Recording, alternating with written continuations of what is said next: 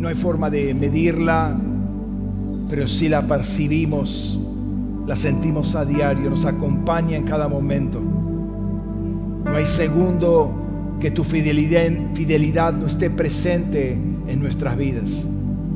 Lo que tú prometiste se hace cada, cada momento en donde estemos, en la situación que nos encontremos. Ahí está tu fidelidad. Tu fidelidad se une a tu propia persona, Señor. Es una contigo. Es verdadera. Es tangible. Nos envuelve, nos cubre, Señor. Es grande. Señor, gracias por este, por este día, Señor, y la manifestación de tu fidelidad. Gracias porque nos has traído a este lugar, Señor, y podemos celebrar tu presencia, tu gracia, tu misericordia, tu fidelidad también, Señor, tu grandeza, tus milagros, Señor, tu verdad, lo, celebramos. Cada parte, cada expresión de tu ser, Señor, es motivo de nuestra celebración. Y Señor, en esta, esta mañana aún lluviosa, que sabemos que tu lluvia sirve para nutrir, Señor, los campos, pero también es figura profética de una palabra que desciende, una palabra que limpia, Señor, una atmósfera negativa, una, una atmósfera contraria, Señor, es lavada, Señor, por esa lluvia que viene de ti, Señor. Oh Dios, en el nombre de Jesús, sea tu agua lavándonos a nosotros, limpiándonos primeramente, Señor, para presentarnos a ante ti, Señor, al que ante quien es digno, Señor, de recibir toda gloria y adoración todo reconocimiento. Padre, en esta mañana convocamos a tus ángeles, Señor, al ángel de, la resurrección, de Lomas, Señor, de todo buen espíritu, Padre, en el nombre de Jesús, tú con tus ángeles escribas, Señor, para tomar nota de todo lo que se suelta desde este lugar, Señor, desde esta plataforma que se encuentra en los celestiales, porque tú la estableciste, Señor. Y Señor, soltamos esta palabra, Padre, para que corra, Señor, corra por todos los lugares donde tiene que ser recibida. Corra, Padre, y, abra brecha, Señor, en el nombre de Cristo Jesús. Y la semilla del reino, Señor, quede sembrada, quede establecida en esos lugares, Señor. En el nombre de Jesús. Bendecimos tu nombre, Señor. Bendecimos tu nombre. Glorioso nombre. Glorioso nombre, Señor. Nombre arriba de todo nombre, Señor. Ante ese nombre, Señor, nos inclinamos, Señor, como ancianos. Arrojamos las, las, coronas, aún aquellas que tú mismo nos diste, Señor. Las ponemos a tus pies. Con cítaras y cuencos, con intercesión, Señor. Todo entregado a ti, Padre. En el nombre de Jesús, gracias Padre por este momento, Dios. En el nombre de Jesús, preparamos nuestros corazones, los abrimos, los alineamos a ti, Señor. En el nombre de Jesús, poderoso. Amén. Amén. Dios les bendiga, pueden tomar asiento. Dios los bendiga a aquellos que nos están siguiendo por internet también. El Señor traiga revelación cada vez más fresca a cada uno de nosotros. Y buscamos esa revelación, ¿sí? porque es la palabra que finalmente nos, nos alimenta, nos fortalece, nos llena, nos dirige. Amén. Gloria al Señor.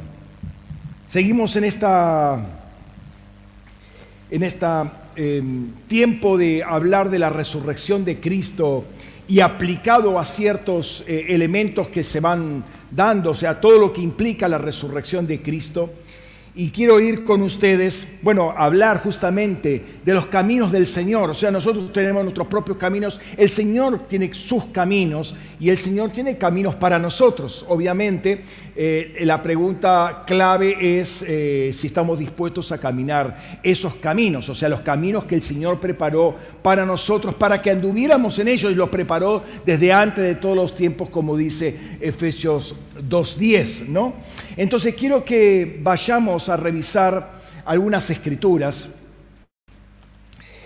Eh, leemos en Apocalipsis, vamos a leer ahí dos versículos, Apocalipsis 15, si tienen Biblia pueden abrirla o encenderla, este, si tienen ojo para ver y oído para oír pueden eh, ver de la pantalla, ¿no? Dice ahí, y cantan, los que cantan son los que salieron de la gran tribulación, que están parados con cítaras en sus manos sobre el, lago ese de cristal y fuego, ¿sí? Eh, el contexto es el versículo anterior justamente que dice eso, y cantan el cántico de Moisés, esclavo de Dios, y el cántico del corderito, diciendo, grandes y maravillosas son tus obras, Señor Dios Todopoderoso, justos y verdaderos tus caminos, Rey de las naciones. ¿Quién no te temerá, oh Señor, y glorificará tu nombre? Porque solo tú eres santo, por lo cual todas las naciones vendrán y adorarán delante de ti, porque justas acciones fueron manifestadas. Bueno, como les decía, cuando, em, cuando hablamos de caminos del Señor, sabemos que hay caminos y caminos, y hay un caminar por el cual de, alguna manera eh, son ese, ese, caminar, cuando se habla de caminar en la Biblia, se habla de decisiones que tomamos de la vida, ¿sí? Cuanto, y toda decisión lleva sus consecuencias. O sea, yo tomo en un desvío, tomo un camino en esa dirección y eh, conforme voy avanzando en esa decisión, bueno, me voy alejando cada vez más de esa decisión original, pero voy tomando nuevas decisiones. Entonces la cosa se va complicando si yo quiero retroceder. O sea, hay cosas que no se pueden retroceder. Eh, tomé una decisión y ya no hay una vuelta atrás, ¿no? Eh, hay cosas que sí se pueden resolver, pero hay otras cosas que no se pueden resolver. Y cuando uno más camina sobre esa decisión, no solamente uno queda afectado, sino que afecta a todo un entorno y la Biblia me da pie para afirmar que afecta a generaciones. O sea, la decisión que yo tomo hoy no va a afectarme solo a mí y a mi, a mi grupo más íntimo, más en contacto directo, va a afectar generaciones. Y eso es lo que tenemos que entender, que nuestras decisiones tienen mucho peso y cuanto una más autoridad tenga y se supone que los hijos eh, van creciendo en autoridad conforme pasa el tiempo, cuando, conforme uno pasa caminando con el Señor, eh, va aumentando, Dios le va aumentando esa autoridad.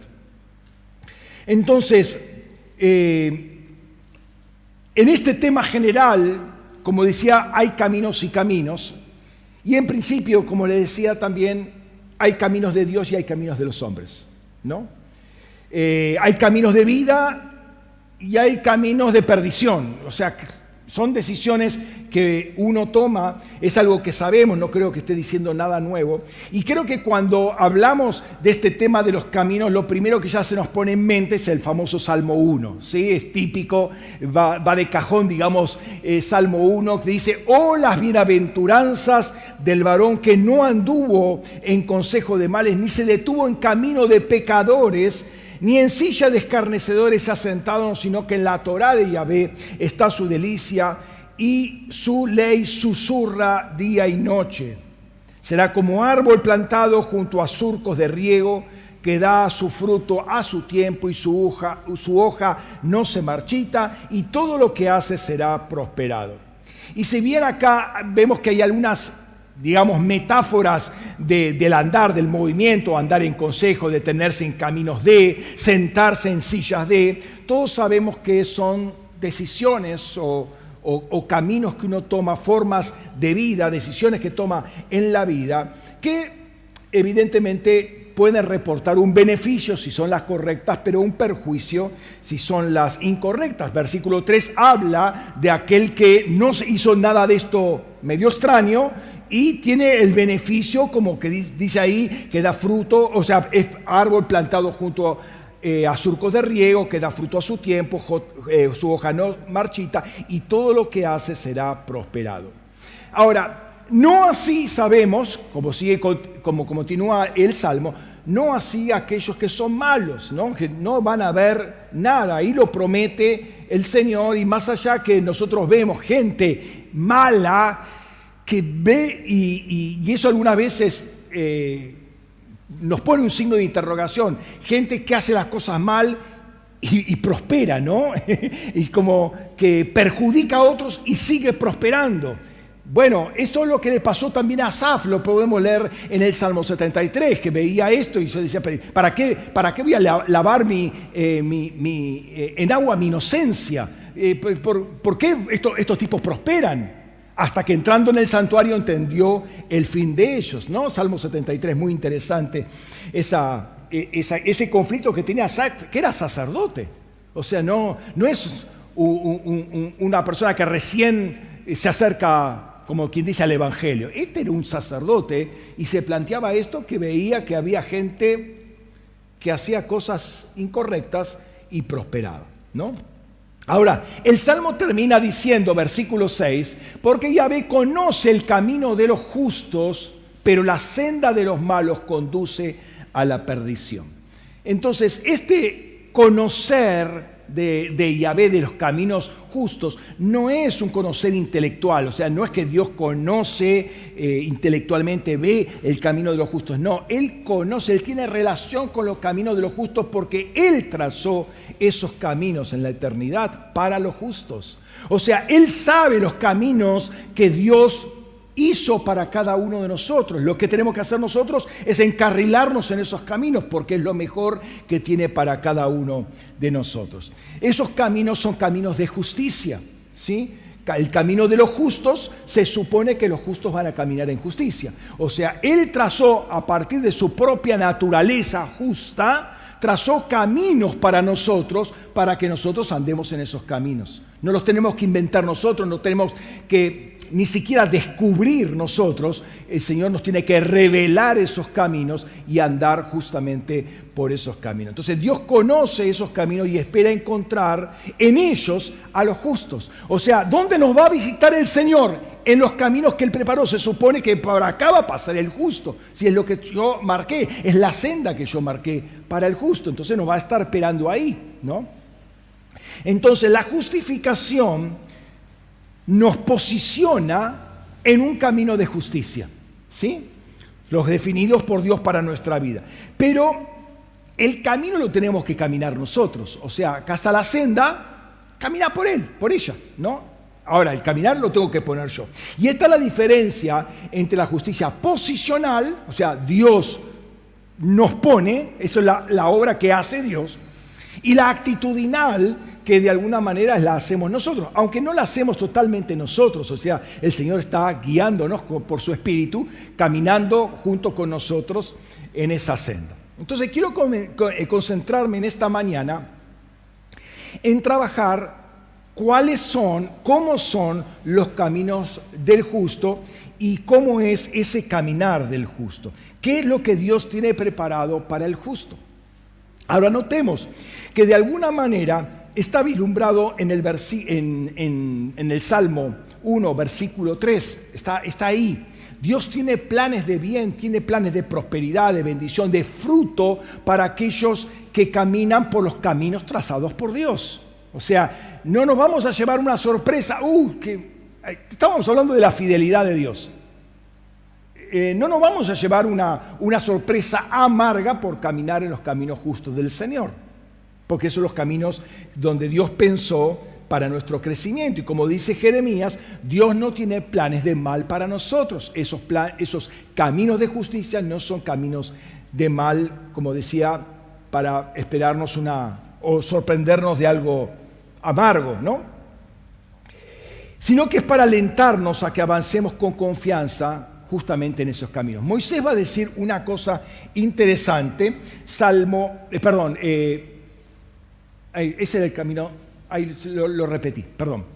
Eh, Moisés, Salmo, Deuteronomio 32, versículo, versículo 4, dice, Él es la roca cuya obra es perfecta. Todos sus caminos son justos, Dios de fidelidad, sin injusticia, justo y recto es Él. Si Dios planeó caminos para nosotros, que son caminos de justicia, son caminos perfectos. Son inmejorables los caminos que Dios preparó para nosotros. O sea, no tenemos que empezar a discutir con Dios, pero a ver, ¿y si camino por acá? ¿Y si, ¿se acuerdan Lot con los ángeles? Eh, los ángeles le dicen, andate a Suar. Sí, no, pero es una ciudad chiquita. ¿Por qué no nos vamos para, la montaña? Bueno, vayamos a la montaña, pero quiero ir a Suar. Esa, esa indecisión para ver si podemos mejorar eh, las palabras que Dios ha diseñado para nosotros. Es una locura.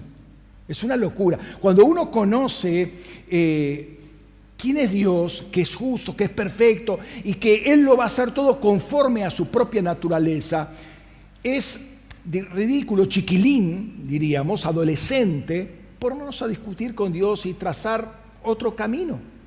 Va a ser para perjuicio simplemente. Aun cuando va a estar la misericordia de Dios que nos va a volver a traer, pero estamos haciendo una pérdida de tiempo que puede eventualmente traer un perjuicio para nosotros. No hay imperfección, no hay torcedura en los caminos del Señor. Sus caminos nunca conducen al error, a la confusión, al equívoco, a la iniquidad. Nunca, eh, para nada, eh, sus caminos eh, nos llevan a cualquier tipo de mal. Son caminos que Dios preparó para nosotros.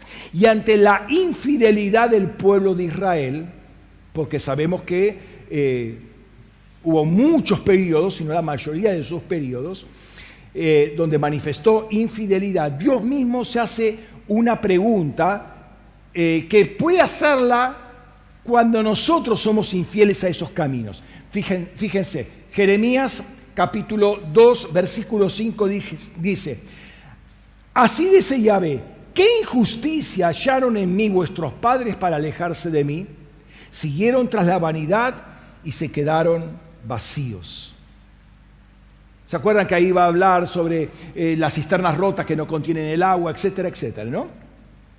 Dios se expone, interesante, Dios se expone al escrutinio, a ver, del pueblo de Israel, Jerusalén, Judá, en aquel tiempo, a ver, ¿qué, qué mal vieron en mí? ¿En qué, ¿En qué me equivoqué? ¿Cuál es mi injusticia para que ustedes se apartaran de mí? Ahora, él está diciendo, básicamente, si vieron algún detalle, algún error en mí, bueno, es válido que ustedes se aparten. Pero ¿cuál es la, eh, la razón por la cual se alejaron y dejaron de seguirlo? Y no hay ninguna, no, no la hubo, no va a haber, y eso es válido también para nosotros. Entonces mi primera pregunta es, ¿por qué nosotros no somos constantes en los caminos que Dios trazó para nosotros? ¿Por qué esa inconstancia? Porque hoy sí, mañana, bueno, vamos a ver. Lo que pasa es que apareció algo por ahí que me, que me, como que me hace cosquillita y tal vez tomo un atajo y puedo ir más adelante, puedo, después los alcanzo. ¿Por qué somos esa, esa duda en seguir un camino? O voy caminando bien, pero me detengo y lo, y lo pienso. ¿Y por qué no seguimos avanzando? O sea, ¿cuál es, ¿Cuál es la razón por la cual nosotros no somos fieles en los caminos que el Señor trazó para, para nuestras vidas? Si son los mejores. Cuando uno lo conoce al Señor, se da cuenta que no hay, no hay otro camino. ¿Por qué no caminamos sus caminos y nos empecinamos en caminar con los nuestros caminos? Estoy hablando de los caminos, eh, los, deseos de nuestro corazón, porque en el corazón hay caminos, y ahora vamos a hablar de eso. Eh, ¿Por qué vamos tras los deseos vanos de nuestro corazón en vez de seguir los caminos del Señor? Pero pastor, es que yo aprendí así. La pregunta es, eh, eh, levantando preguntas, no preguntas retóricas. ¿Y cómo sabes que fuiste enseñado bien? ¿O aprendiste bien? ¿Sí? ¿O qué tal si esa, eh, enseñanza fue correcta para ese tiempo, pero no es para este tiempo? ¿Por qué? Porque no es que Dios cambie, pero nosotros cambiamos. Nosotros no caminamos, eh, a ver, nuestra vida hoy no es la misma que fue hace 10 años. Hace 10 años estaba soltero, ahora estoy casado. No es lo mismo, o sea, eh, una cosa es el caminar del soltero, otra cosa es el caminar del casado. Hace 10 años no tenía hijos, ahora tengo hijos, no es lo mismo, la vida cambió. Eh, eh, hace 10 años no era abuelo, ahora soy abuela, la vida cambió. las, las, circunstancias cambian alrededor. No digo que antes tenías que ser, no tenías que ser santo y ahora tenías que ser santo, no, hay cosas que son básicas, pero hay cosas específicas que cambian y nosotros le tenemos que preguntar al Señor, eh, y yo diría con una rigurosidad, rigurosidad o una constancia diaria, cuál es el camino que yo tengo que seguir. Porque lo que menos Dios quiere es que trabajemos en automático. Eh, mucha, eh, mucha iglesia evangélica tradicional trabaja en automático. Se supone que esto es así y queda así para siempre. Y la Biblia no me habla de esto. Y no es porque, vuelvo a repetir, no es porque Dios cambie. Dios no cambia. Los que cambiamos somos nosotros. Lo que cambia es nuestro entorno, nuestras circunstancias cambian. Entonces Dios perfila nuestro camino y lo sabe, lo sabe desde antemano cómo va a ser nuestra vida. Por eso está nuestra confianza en el Señor. Entonces se supone que uno creció, que uno no es un bebé, un niño, un adolescente en Cristo, eh, como lo éramos quizás 10, 15, 20 años atrás, ahora somos personas maduras, de modo que eh, lo que yo hago ahora eh, o la responsabilidad que tengo ahora no es la que tenía hace 10, 15, 20 años cuando me convertí, ¿no? Dios no acepta lo, para nuestras vidas hoy lo que quizás toleraba hace 10 años no lo acepta. ¿Por qué? Porque se supone que conoces más al Señor. Creciste en el Señor, maduraste en el Señor. Mira lo que dice Sofonías, versículo 3, capítulo 3, versículo 5. Ya ve que es justo en medio de ella, no cometerá injusticia. Cada mañana saca a luz su justicia, nunca falta pero el malvado no conoce la vergüenza.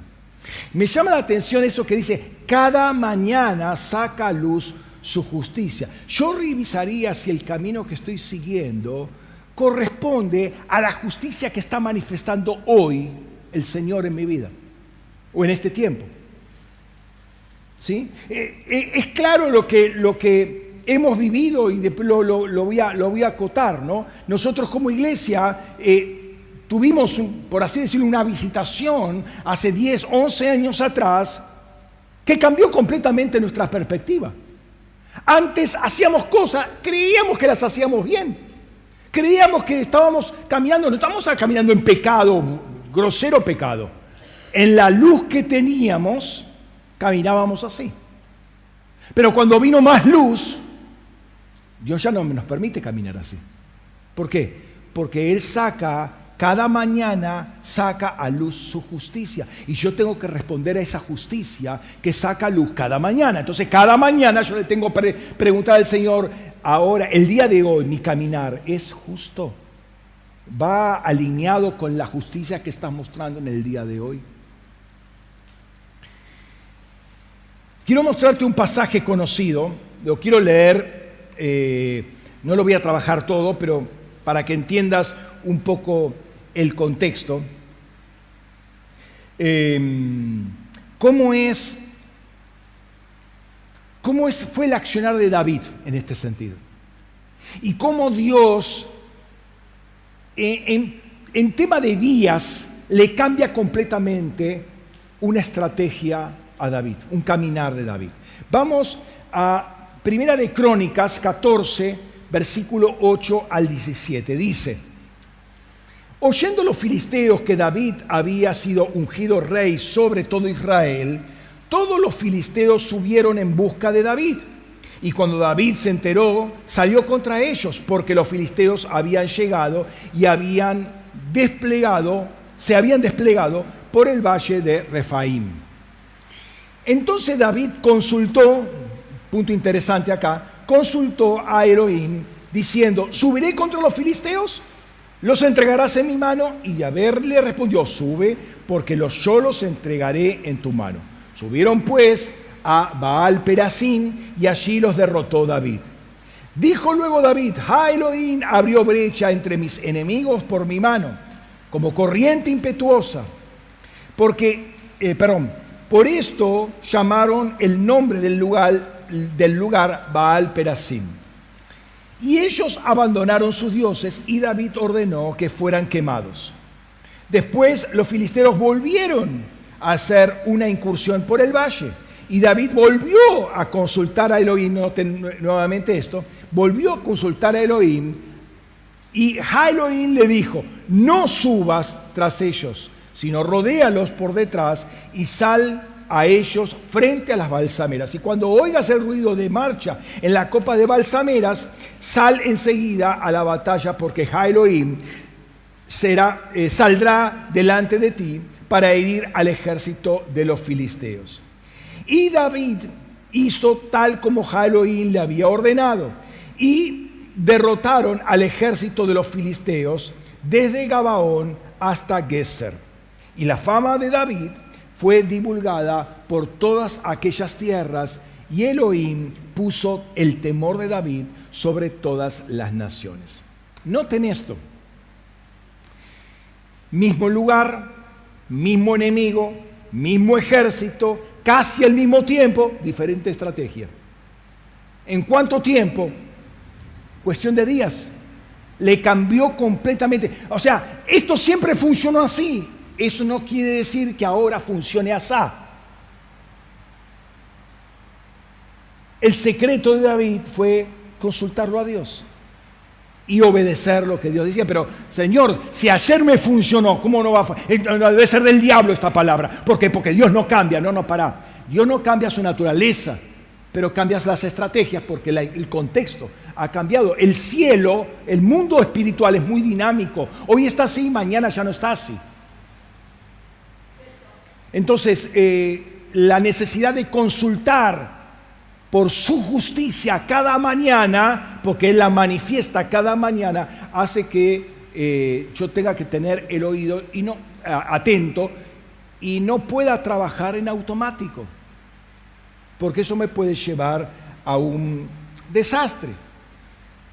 Entonces, si nosotros, por ejemplo, perdón, si lo que dice Sofonías es cada mañana, y yo hace 10 años, por decir un número, 10 años que estoy en la misma línea y no lo consulto si es que tengo que cambiar en algo.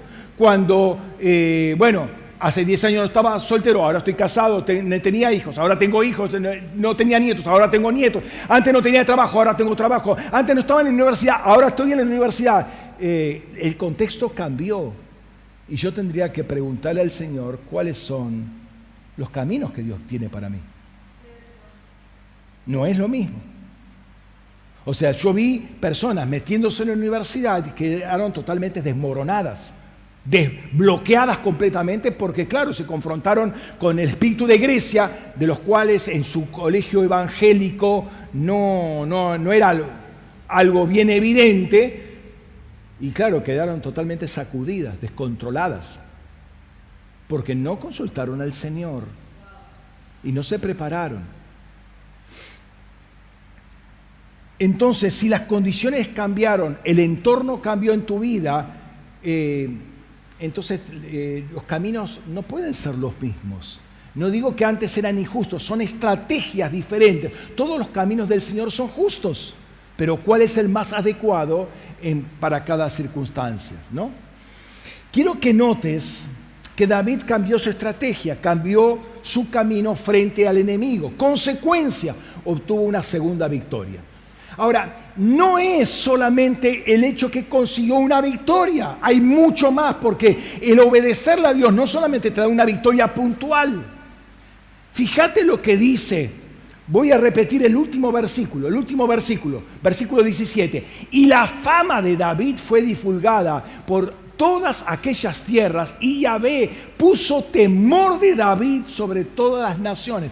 Por obedecerle a Dios, por cambiar esa estrategia, no solamente tuvo una victoria puntual, Dios respaldó a David tremendamente, de modo que su fama se empezó a extender y el temor, eh, mira lo que dice, y Yahvé puso el temor de David sobre todas las naciones. Entonces, si uno no cambia, porque mejor lo malo conocido que lo bueno por conocer, hermano, no vas a tener el respaldo de Dios y, y eventualmente puedes tener una derrota. Pero si decides cambiar hacia los caminos del Señor y decides creerle, Él va a extender tu fama y tu nombre va a empezar a ser conocido en el cielo. ¿Me estás siguiendo? ¿Mm? ¿Eh? Que si vos eh, te animás a caminar en los caminos del Señor, no solamente vas a tener una victoria puntual, la segunda victoria que tiene a Él, sino que Dios va a respaldar tu vida, va a extender tu fama y tu nombre va a ser conocido en los cielos, va a ser respetado, porque acá dice, eh, sobre todas las naciones, ¿cómo esto lo aplico acá? ¿Qué? Las naciones Uruguay, Paraguay, no, no, no entidades demoníacas, principados y potestades, naciones celestiales opuestas al Evangelio, van a decir, ah, ah, ah, para, para acá viene uno, un representante de Dios que le obedece a Dios, que camina en sus caminos, eh, mejor correte. El cielo va a empezar a reconocerte. Los demonios, entidades espirituales, van a saber que Vos sos alguien en el reino. Te van a empezar a temer, te van a empezar a respetar. Tu nombre va a tener peso en los cielos. Entonces ya les decía, hace 10, 11 años atrás, nuestra congregación sufrió un cambio radical y entiendo para bien. Comenzó, Dios comenzó a levantar la vara de justicia. Comenzó a hacer algunos cambios al principio no los entendíamos, lo cambiábamos porque había que cambiarlos sin mucha explicación racional, o sea, caminamos por fe, no caminamos por la razón. Pero hay hermanos que algunas veces vemos que como que se quedaron en la iglesia evangélica tradicional, porque así lo aprendimos. ¿Qué, tiene de malo? es del Señor esto. Eh, eh, habíamos aprendido que era del Señor eso, pero el Señor nos mostró que no era tan del Señor, era mucha mano humana, por así decirlo, ¿no? Mucha manufactura humana. Eh, y sobre todo aquellos que vienen de otra congregación que eh, no pasaron por todo el proceso y aterrizan eh, en nuestra congregación y pretenden que nuestra congregación funcione como la antigua de ellos. Y claro, se encuentran con un, choque muy, muy violento y no, no, lo, no lo llegan a asimilar. El Señor nos reveló el tema, por ejemplo, del diezmo de Melquisedec, y hay gente que sigue haciendo matemática con el tema del diezmo. ¿Por qué? Porque el diezmo es el 10%, pastor. Y no entiende, y hay una explicación en, el chat a los primeros, ni bien acercar, mira, yo te explico el, el diezmo de Melquisedec. Lo primero que, para que pongamos las cosas en claro, para que no me digan, ¿qué es eso del diezmo? Ahí lo tenés. Pero todavía siguen haciendo matemáticas. ¿Por qué? Porque todavía viven en automático. El 10%, gano mil, listo, 100, ahí está. Y no le consultan si hay un camino nuevo al Señor. ¿Se dan cuenta el peso que tienen las tradiciones evangélicas?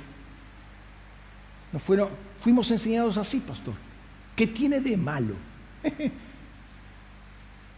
El Señor nos giró para tener una carga territorial, pero ¿cuántos hoy que dicen tener carga por el territorio se presentan en los montes del alba cada mañana? Y hablamos de carga territorial, hermano, estamos orando por la nación, pero siempre tengo sueño. Tengo otras cosas para hacer. ¿Cuántos los que dicen tener carga territorial aparecen los miércoles en intercesión?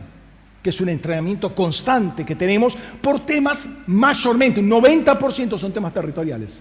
Y ustedes lo pueden saber, los que, los que han estado saben de qué estamos hablando, ¿no? Se habló de tener adoración en las casas cuando lo hacen. Se habló de hacer obras de misericordia por familias, ¿cuántos lo hacen? No, pero yo siempre y lo hice así. Pero el Señor está hablando cosas nuevas. Y nunca Dios va a poner una carga que nosotros no podamos sobrellevarla. Primera de Corintios 10:13. Dios no ha puesto una tentación que no podemos superarla. Y podemos seguir haciendo nuestras preguntas. La pregunta entonces es, ¿son sus caminos o son nuestros caminos los que estamos siguiendo? ¿Qué, ¿Qué, pretendemos del Señor? Queremos la bendición, queremos la prosperidad, queremos esto, pero seguimos en nuestros caminos. Cuando Dios abrió un nuevo amanecer, pero todavía seguimos con el sol viejo, ¿no? Algunos comenzamos, comenzaron bien, para tirar otro ejemplo, y luego se relajaron y terminaron mal. Y acuérdense lo que le pasó a los Gálatas. A los Gálatas les pasó exactamente lo mismo. Tan insensatos sois. Habiendo comenzado por el Espíritu, ahora sois perfeccionados en la carne. O sea, a ver, antes, aleluya, gloria a Dios, sí, me meto en oración, me meto en ayuno, me meto en vigilia, y sí estoy orando, y ahora desaparecieron del mapa. ¿Qué pasó? ¿Se enfriaron? Antes evangelismo por acá, evangelismo por allá, y ahora, hermano, por favor, si alguien quiere participar en evangelismo, no, decirlo muy fuerte, no, no cosas que se ofendan, si alguien quisiera participar, que tuviera el llamado, que el Señor lo toque en su corazón, en su gran misericordia, todo un discurso para eh, a ver si no se ofende para hacer evangelismo. ¿O crees que no puede pasar actualmente esto? Corríais bien, le va a decir. ¿Quién lo sedujo para caminar? Esto no viene de Dios. Lo va a decir Pablo eh, a los Gálatas. Corríais bien. ¿Quién le puso un palo en la rueda? No, es, no fue Dios que te frenó. Y le, eh, Pablo le está haciendo reflexionar a los, a los, a los Gálatas que eh, bajaron su velocidad, ¿sí? bajaron su, su, altura espiritual. Ahora, vamos a otro texto, conocido también, son textos conocidos. Engañoso es el corazón más que todas las cosas, incurable, ¿quién lo conocerá? ¿Eh? El corazón tiene sus caminos, ¿sí? Y nosotros queremos caminar en los caminos de nuestro corazón. Pero esos caminos no tienen nada que ver con los caminos que el Señor trazó para nosotros. Y esta es la gran competencia, por así decirlo, controversia, en principio, controversia entre seguir lo que Dios quiere y lo que yo quiero, lo que mi corazón quiere. Ese es el gran problema que tenemos, que algunas veces creemos que lo que yo sé por experiencia es más sabio que lo que Dios quiere darme por revelación. Pero esos caminos, vuelvo a repetir, no tienen nada que ver, los caminos del corazón, con lo que Dios ha trazado para nosotros. Quiero que notemos esto. ¿Qué pasa cuando seguimos los caminos de nuestro corazón y no seguimos los caminos de Dios? ¿No? Este episodio que les voy a comentar, basado en la escritura, o perdón, registrado en la escritura,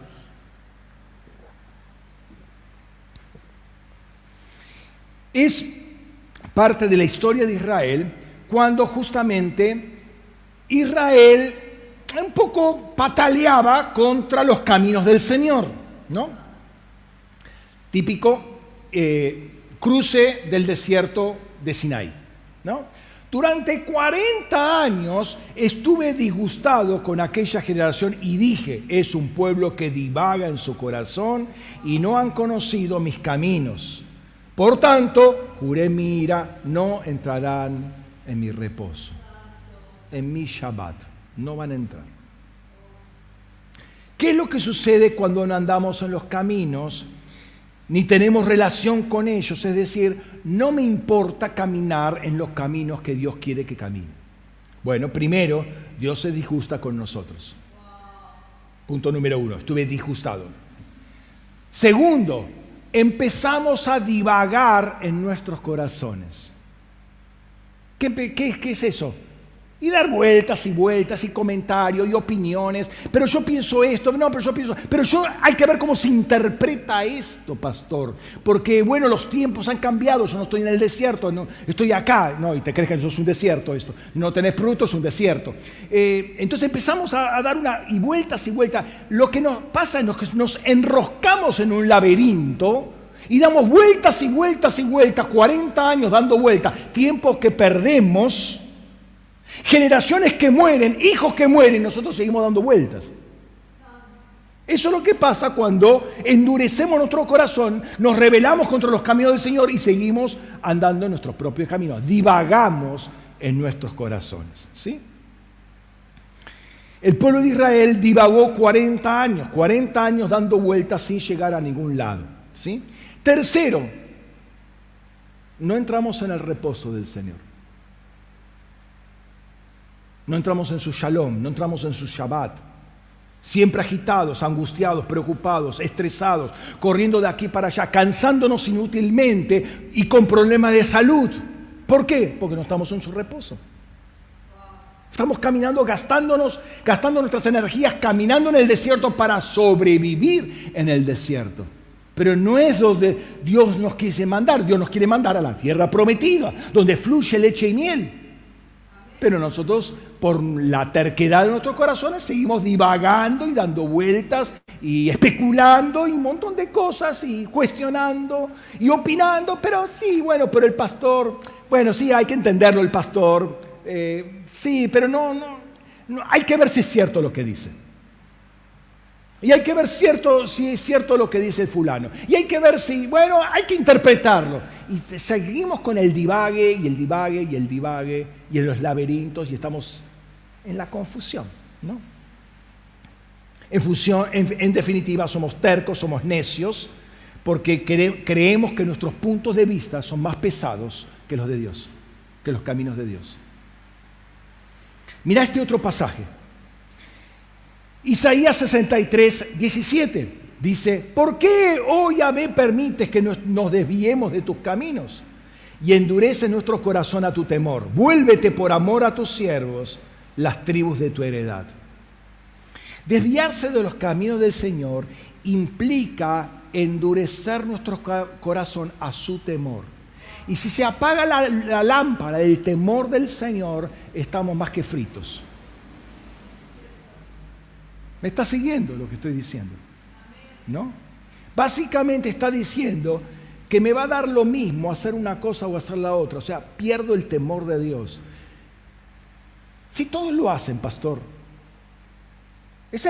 o sea, eh, pasa, pasa esa, esa indiferencia, ¿no? esa insensibilidad.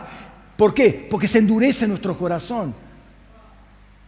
Si todos lo hacen, si, si siempre se hizo así. Si yo conozco a pastores e hijos de pastores y gente que está en la alabanza que hace eso, o sea, se dan cuenta que pasa a haber una sensibilidad. Ya no le hago caso a lo que hace Dios, sino comparo hombres. Dios me ama tal como empiezan los argumentos, los divagues. Dios me ama tal como soy, ¿por qué me juzga, pastor? ¿Sí? Dios entiende por lo que estoy pasando.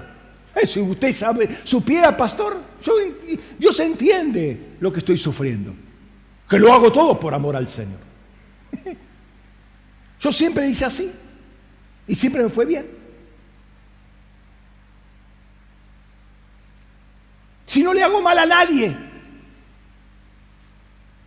El otro día estoy hablando con una persona, pero si no le, yo no hice ningún mal. O sea, no hay, no hay sensibilidad ya para las cosas del Señor. ¿Y por qué me lo dice a mí, no se lo dice al hermano? Todo ese tipo de cuestionamientos, que no son otra cosa que chiquilinadas, surgen de un, un corazón ya endurecido y no endurecido al temor del Señor. No, ya no percibe, quiere escudarse, quiere ponerse hojas de higuera alrededor suyo porque no tiene temor de Dios. Quiere presentarse a, Dios porque estoy bien ya.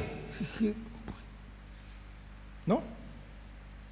La persona se endurece al temor de, de Dios y si la lámpara del temor se apaga, te quedas oscuras Y, y dice la palabra, y vuelvo al Salmo 73, te hace torpe e ignorante como una bestia de carga. El sacerdote decía, me hice torpe e ignorante como una bestia de carga. El sacerdote, no un recién convertido, ¿no? Entonces los caminos del Señor trabajan para sanar nuestro corazón y para unir nuestro corazón al corazón de Dios. Es interesante la actitud que toma, contrariamente a todo esto, la actitud que toma Josafat. Mirá, mirá Josafat qué tremendo. Ay no, uy no me digas que me perdí Josafat. Me perdí el texto de Josafat. Se los leo. ¿Sí? Dice dos crónicas 17.6. Dos Crónicas 17:6 dice, y su corazón se animó en los caminos de Yahvé, hasta tal punto que quitó de Judá los lugares altos y las Asherim.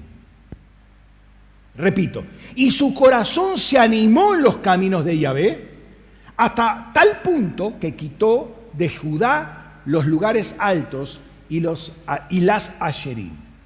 ¿Qué dictaba los caminos de Yahvé? remover del territorio toda idolatría. Entonces uno puede decir, el político, ¿no?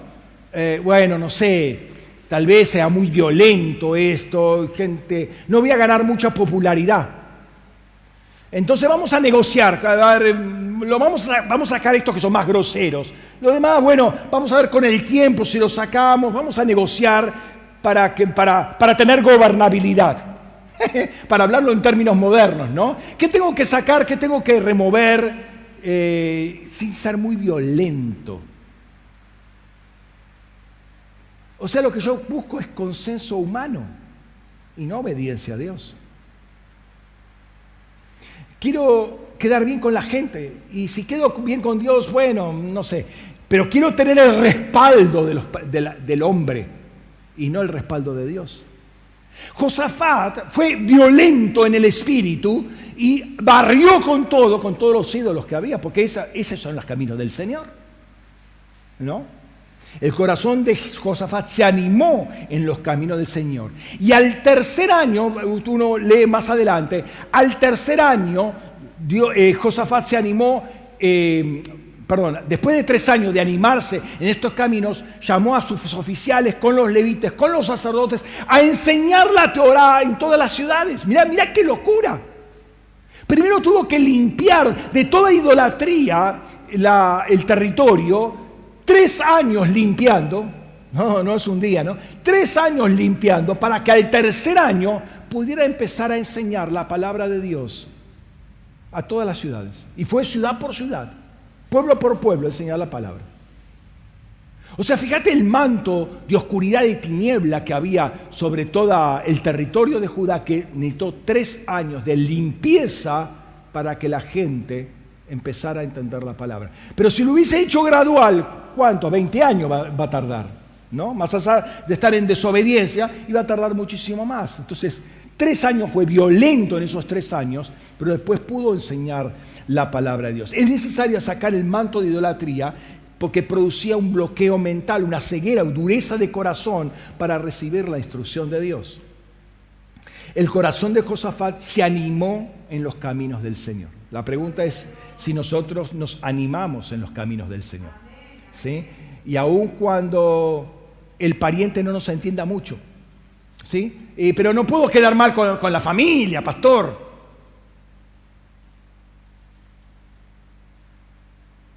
Es animarse en los caminos del Señor. ¿Quién te va a respaldar, tu familia o el Señor? ¿Quién te va a poner fama en, todas las naciones? ¿Quién va a poner el temor de, de Dios en tu vida ante todas las naciones? ¿Tu familia o Dios? Muy fuerte. Pero por eso dice, se animó en los caminos del Señor. ¿Cómo crees que es animarse en los caminos decisión, del Señor? Es una decisión radical, determinada, sin vuelta atrás. No es para alegrar o contentar a la gente, no es para que la gente entienda. Después va a entender, cuando esa esa capa de negrura espiritual, de bloqueo, de somnolencia, de hipnotismo que hay sobre la gente, de, estupor que hay sobre la gente, desaparezca. Ahí va a entender. No pretendes que antes entiendan. Primero está esa guerra espiritual, después viene la enseñanza de la palabra de Dios y vas a comprenderla. Pero hay que sacar ese bloqueo mental. Si no tomas ese camino, tu corazón se endurece al temor del Señor y vas a seguir un abanico de excusas que las vas a encontrar muy apropiadas y muy eh, eh, entendibles por el público al que quieres manifestar el reino de Dios. Ah, sí, entiendo lo que vos decís, sí, pero vos estás desobedeciendo a Dios.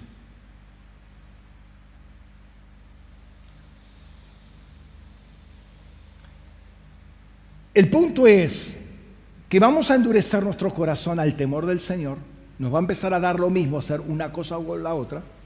Vamos a dar vueltas y vueltas y nunca vamos a cumplir el propósito de nuestra vida. ¿Por qué? Porque nos, eh, nos enredamos en los laberintos de los caminos de nuestro necio corazón. El único que conoce nuestro corazón es el Señor. Nosotros no conocemos nuestro corazón.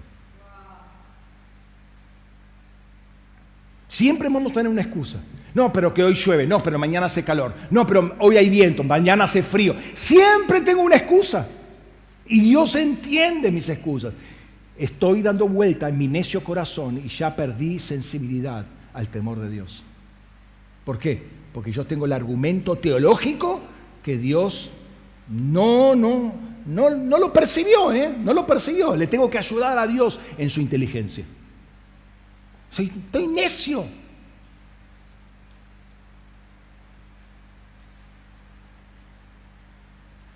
Te cito otro texto muy conocido y que me enfoca en lo que quiero hablar en el día de hoy.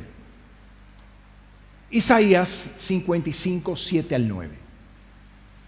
Deje el malo su camino y el inicuo sus pensamientos. Noten que pensamientos y caminos van a estar de la mano. En paralelo van a estar trabajándose acá y conviértase a Yahvé, que se apiadará de él, a nuestro Elohim, que es grande en perdonar.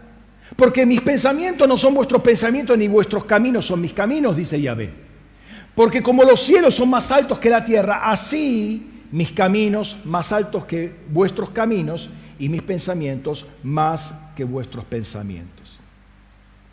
Una primera curiosidad es que, ya le dije, caminos y pensamientos están relacionados. Antes hablamos de corazón, estamos hablando de los pensamientos del corazón, los pensamientos más íntimos, más profundos que tenemos. Naturalmente hablando, los caminos del Señor no son nuestros caminos. ¿sí? Dios tiene sus caminos trazados para el, para el hombre natural que no los conoce y eh, bueno, Dios muestra una gran diferencia. Estos son mis caminos, estos son tus caminos, ¿no? Pero además dice algo interesante y es a lo que quiero llegar. Los caminos del Señor son más altos que nuestros caminos, naturalmente hablando, y está hablando de la diferencia cielo-tierra. ¿sí? Nuestros caminos están en la tierra, los caminos del Señor están en el cielo. Ahora, cuando Adán, escucha esto, cuando Adán caminaba con el Señor en el Edén, ¿caminaba los caminos del Señor?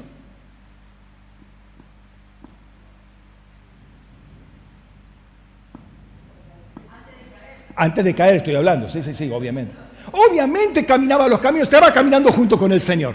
¿Cómo no va a caminar los caminos del Señor? Y, la altura de sus caminos, ¿era la altura de los caminos del Señor? Sí, sí, caminaban por la misma senda. Y de repente, de repente descendieron, pero descendieron mal. Cayeron a tierra, como quien dice, ¿no?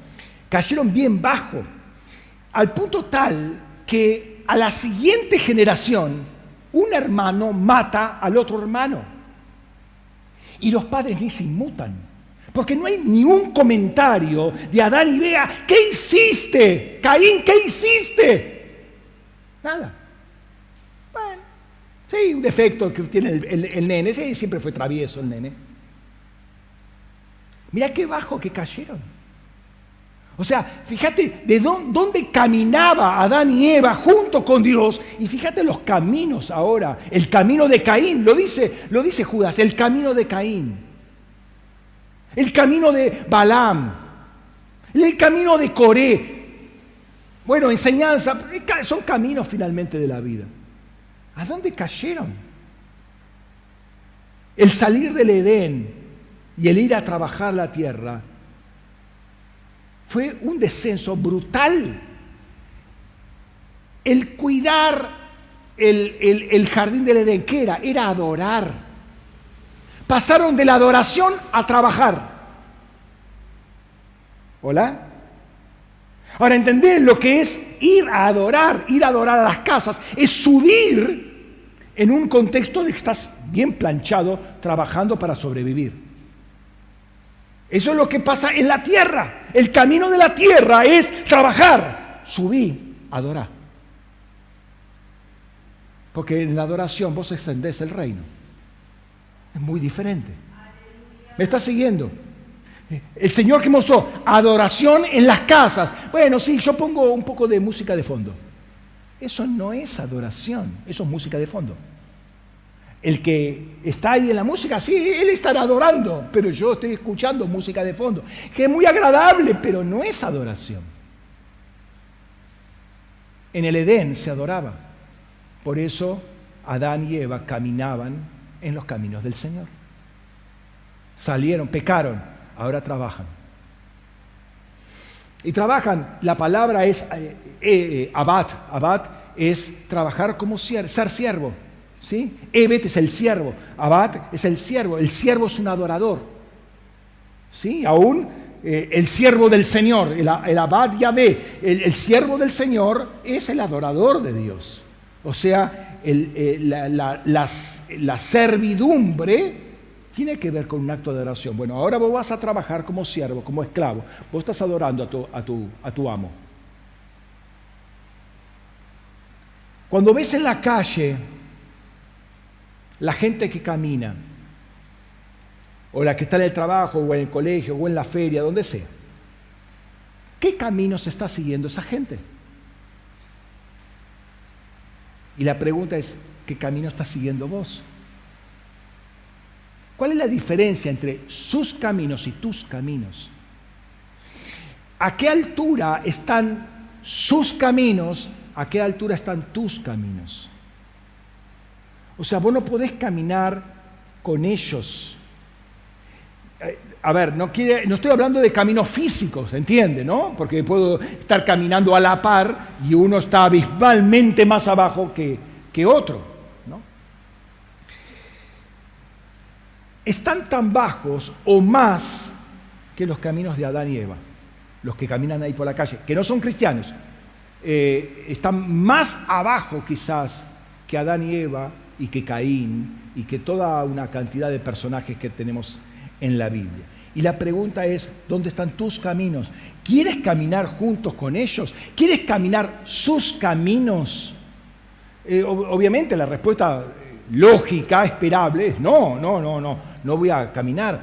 Eh, porque cuando entendemos la diferencia, o sea, nosotros caminábamos con ellos, pero nos hemos sido rescatados y Dios nos puso en sus caminos. O sea, el, levantarnos y ponernos en sus caminos implicó la sangre de Jesús. O sea, la posición que yo tengo en los caminos del Señor depende, eh, costó la sangre de Jesús. Yo no puedo caminar los caminos que camina el mundo sin traicionar la sangre de Jesús, sin pisotear la sangre de Jesús. ¿Me, me está siguiendo? ¿Me entiende? ¿Sí? Nuestros caminos, y no por nuestros propios méritos, nuestros caminos están infinitamente más elevados que los caminos del mundo. Infinitamente, incomprensiblemente. Costó la sangre de Jesús. La distancia es entre el pecador y la santidad de Dios. Esa es la distancia.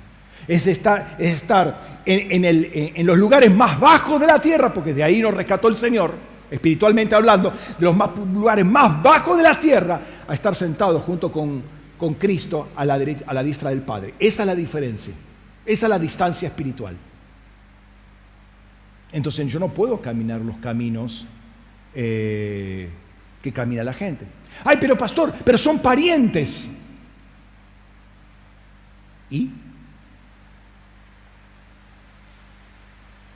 Acá está fuerte la cosa. ¿Y? ¿Es el pariente que te salvó? Ya, ya, uno empieza con ese tipo de preguntas, ya empieza a divagar en el corazón porque no tiene temor de Dios y cree que Dios no pensó en los parientes y quiere con la mente tratar de resolver el problema. Empieza a divagar en el corazón. Y no está usando las armas espirituales, está usando la razón. Fíjate lo que dice Jesús al respecto. Lucas 12, 51 al 53. ¿Pensáis que vine a poner paz en la tierra? No os digo, sino más bien división, porque desde ahora cinco en una casa estarán divididos, tres contra dos y dos contra tres. Estarán divididos el padre contra el hijo, el hijo contra el padre, la madre contra la hija, la hija contra la madre, la suegra contra la nuera y la nuera contra la suegra. No trates con tu racionalidad de resolver lo que él ya resolvió.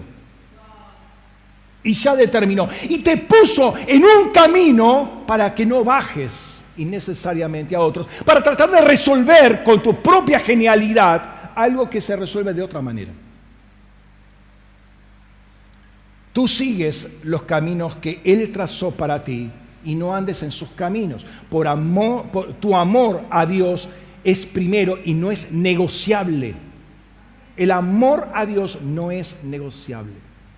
Pero es que no tengo que hablar con ellos. Ah, ah, yo no estoy diciendo que no tengas que hablar con ellas. Yo estoy diciendo que no camines en sus caminos. Cuando te acercas a ellos, ojo al piojo. Porque vos vas a acercarte, y lo voy a decir con mucha crudeza, te vas a acercar y vas a empezar a caminar en valles de sombra de muerte. Y ahí está la pastoral del Señor. Dice la palabra, ¿sí? Aunque ande en valle de sombra de muerte, no temeré mal alguno porque tú estás conmigo, tu vara y tu callado me infunden aliento. Tu vara y tu callado. Él está marcando el paso para estar junto con ellos y no caminar en sus caminos. Para que ellos suban y vos que no bajes. Cuidado que el corazón puede ser engañoso. Y, es, y volvamos a la idea eh, original de nuestros caminos. ¿Dónde están nuestros caminos? Fíjate, otro pasaje largo, no lo voy a analizar todo, pero quiero que notes algunas palabras que he puesto, eh, las he resaltado. Salmo 18, versículo 32 al 34. Jairoim es quien me ciñe de poder y quien hace perfecto mi camino, que hace mis pies como de siervas y me hace estar firme en mis alturas que adiestra mis manos para la batalla, de modo que mis manos puedan entesar el arco de bronce. Me diste también escudo de, tu salvación, tu diestra me ha sustentado y tu benignidad me ha engrandecido. Ensanchaste mis pies debajo de mí y mis tobillos no flaquearon. Perseguí a mis enemigos y les di alcance y no regresé hasta acabar, hasta que acabé con ellos. Los golpeé y no pudieron levantarse. Cayeron debajo de mis pies. Me ceñiste de valor para la guerra, doblegaste a los que se, me resistían. Pusiste en fuga a mis enemigos y pude destruir a quienes me aborrecían. Clamaron, pero no hubo quien los librara. Aún a Yahvé, pero no les respondió. Los desmenucé como el polvo ante el viento, los vacié como el fango en las calles. ¿Qué vemos aquí? Punto número uno. Dios nos llama a estar en las alturas. ¿Por qué? Porque Dios trazó caminos altos para nosotros. Dios nos hace estar en las alturas. Dos, nos llama a estar moviéndonos entre los montes. Esto habla de autoridad. Montes, gobierno. ¿Sí? Y después, una vez posicionado y una vez caminando, nos manda la guerra espiritual. Todo eso es un pasaje de guerra típico, ¿no? Y dice además, ¿sí? Nos dice, nos ciñe de poder para esto. Dice además, ensanchaste mis pies debajo de mí. ¿Qué quiere decir esto? ¿Qué quiere decir ensanchar los pies debajo de mí? Eh, a ver, eh, si yo caminaba así, ahora camino así. Ensanchaste, ensanchaste los pies debajo de mí. Es decir, estando en las alturas, un paso que yo doy allá en alto son mil pasos que doy acá abajo, por decir un número. O sea, por un paso que doy, son muchos, que doy en los caminos del Señor, son muchos pasos que yo daba en mis propios caminos sin ninguna seguridad, obviamente, ¿no? La autoridad que el Señor me dio, me la amplió por estar en el lugar donde Él quiere que esté. Amplió mi autoridad. Una pisada mía ahora tiene fuerza, tiene peso. Hace un tiempo atrás, quizás hace un par de meses, les compartía algo eh, interesante que el Señor me había mostrado y ahora quiero comentárselos. Brevemente porque engancha a lo que quiero hablarles a continuación.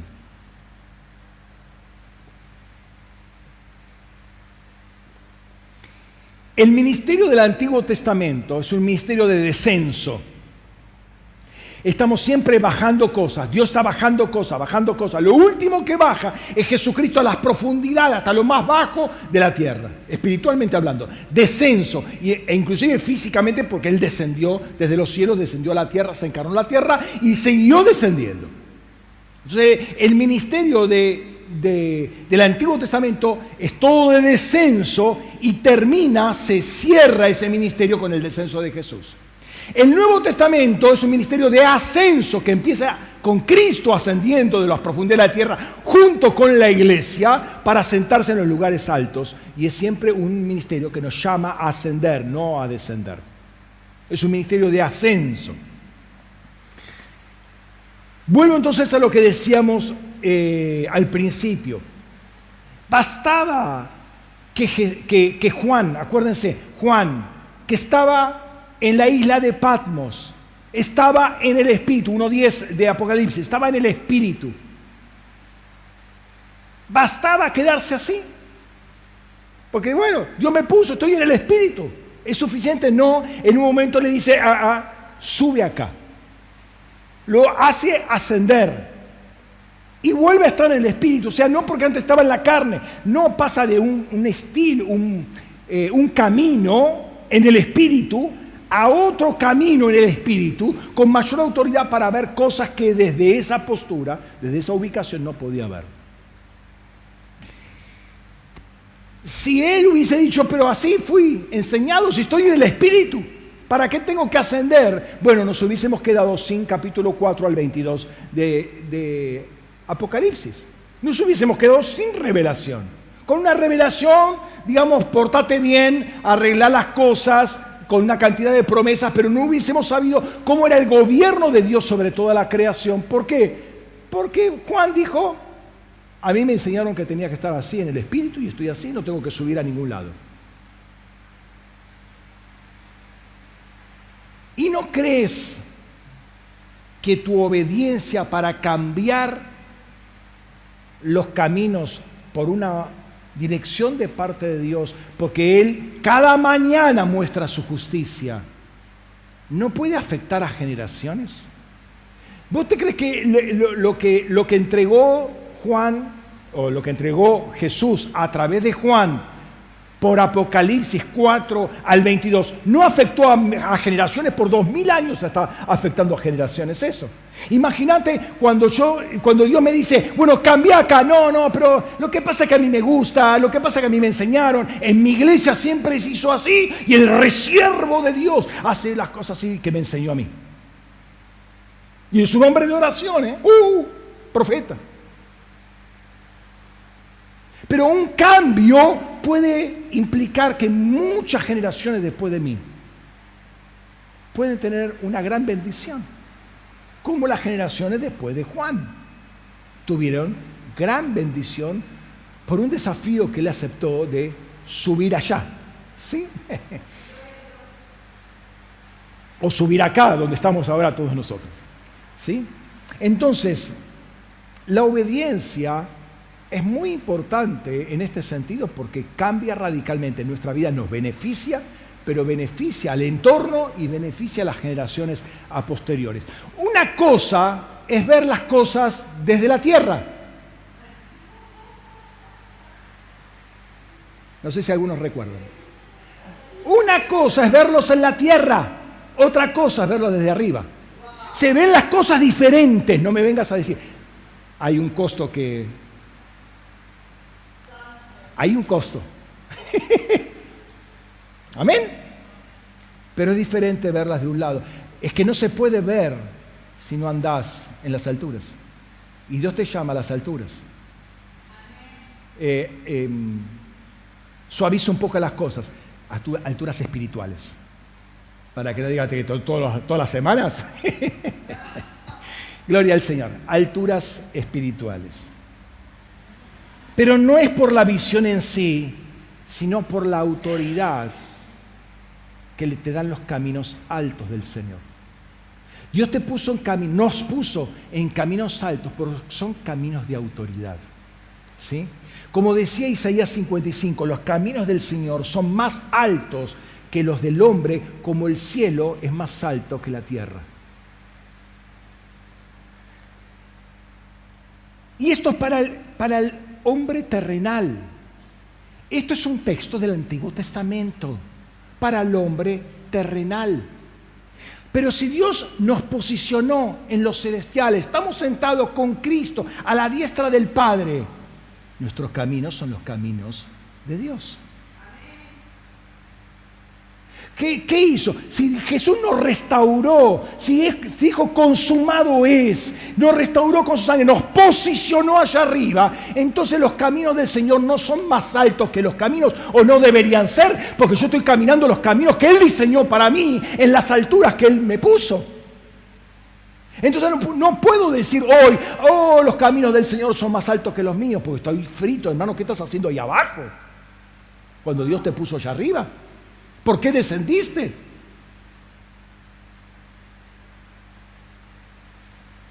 ¿Para qué te.? Y nuevamente, cuando lo relacionas, ¿se acuerdas? Isaías lo relaciona caminos con pensamientos. ¿Para qué Dios te dio la mente de Cristo, hermano? Si no es para pensar como Dios piensa. ¿No? Es muy, muy, muy claro para mí el, texto eso. Es para pensar como Adán pensaba antes de caer.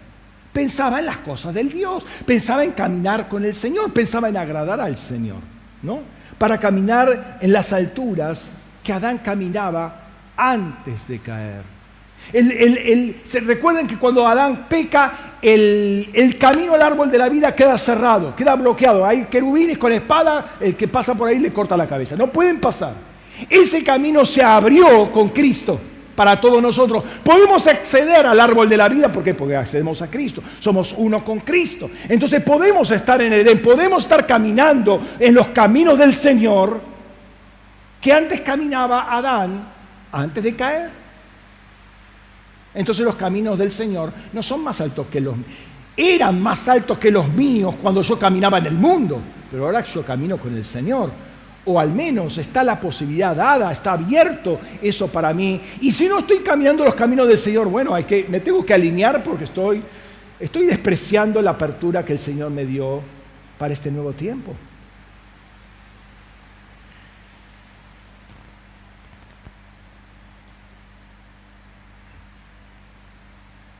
¿Por qué te estoy diciendo todo esto?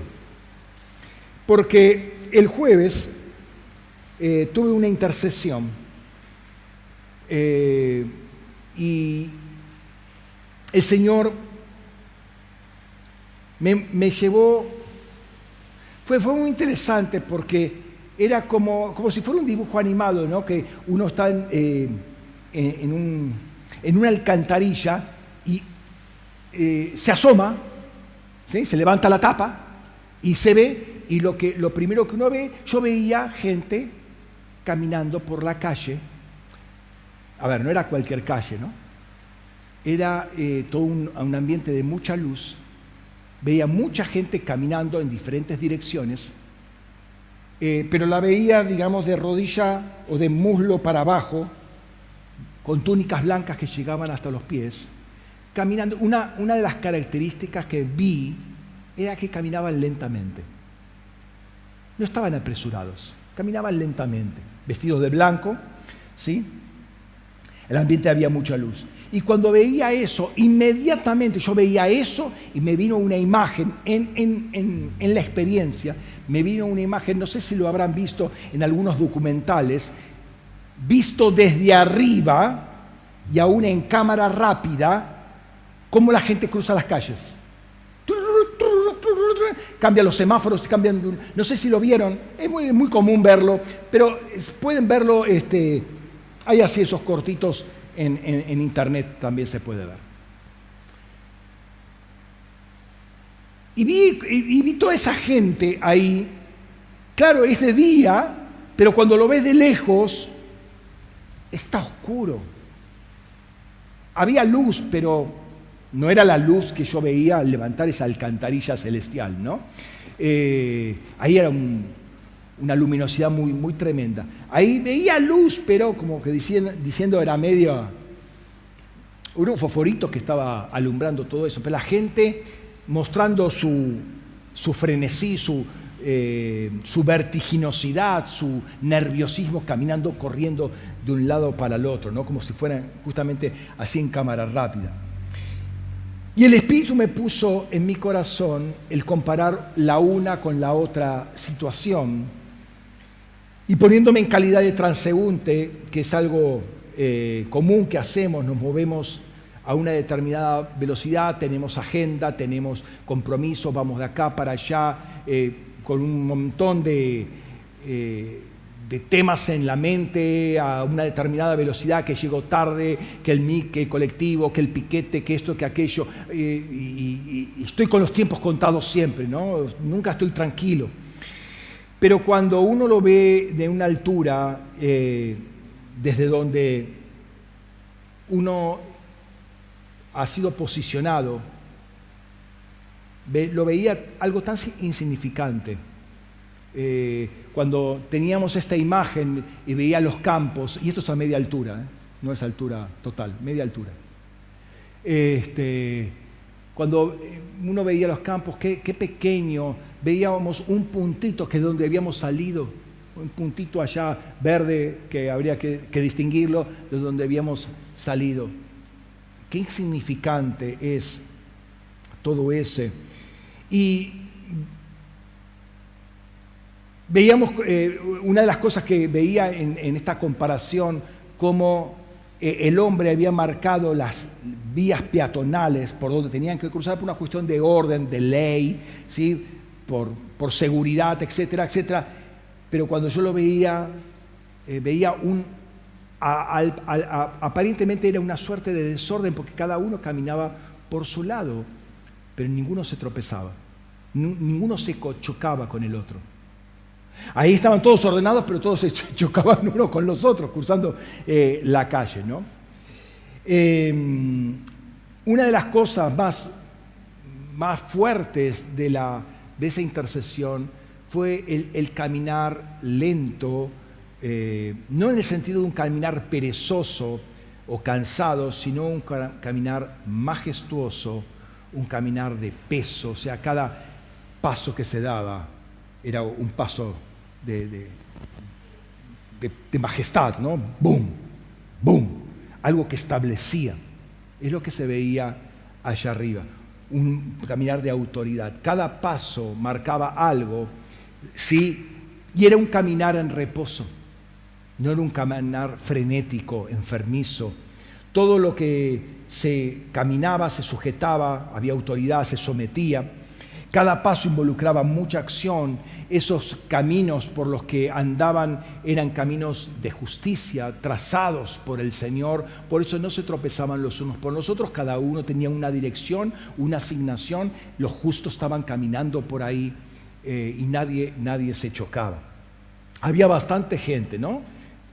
Eh, el contraste era tremendo entre las dos imágenes, la que veía en los cielos y la que traía la memoria eh, en ese momento, lo que me traía a la memoria, en la tierra. Y mostraba en perspectiva cuánta autoridad había en los cielos y qué tan poca autoridad había en la tierra. Y la que se quería hacer la autoridad en la tierra por el esfuerzo humano.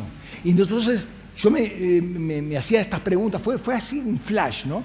Me hacía una cantidad de preguntas que nosotros nos quedamos anodadados, eh, quedamos sorprendidos, nos da temor a algunas personas de mucha, eh, muy encumbradas en la tierra, con mucha autoridad, pero cuando estás en los caminos del Señor, esa autoridad es nada, es absolutamente nada el paso del anciano que estaba ahí.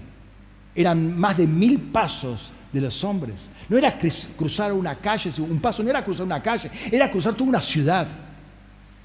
Entonces, eh, nosotros decimos, uh, mira la autoridad que tiene esto, uh, mira la autoridad que tiene la reina, uh, mira todas las autoridades. Hermano, muy por arriba de todo nombre que se nombra está sentado el Señor y nosotros junto con Él.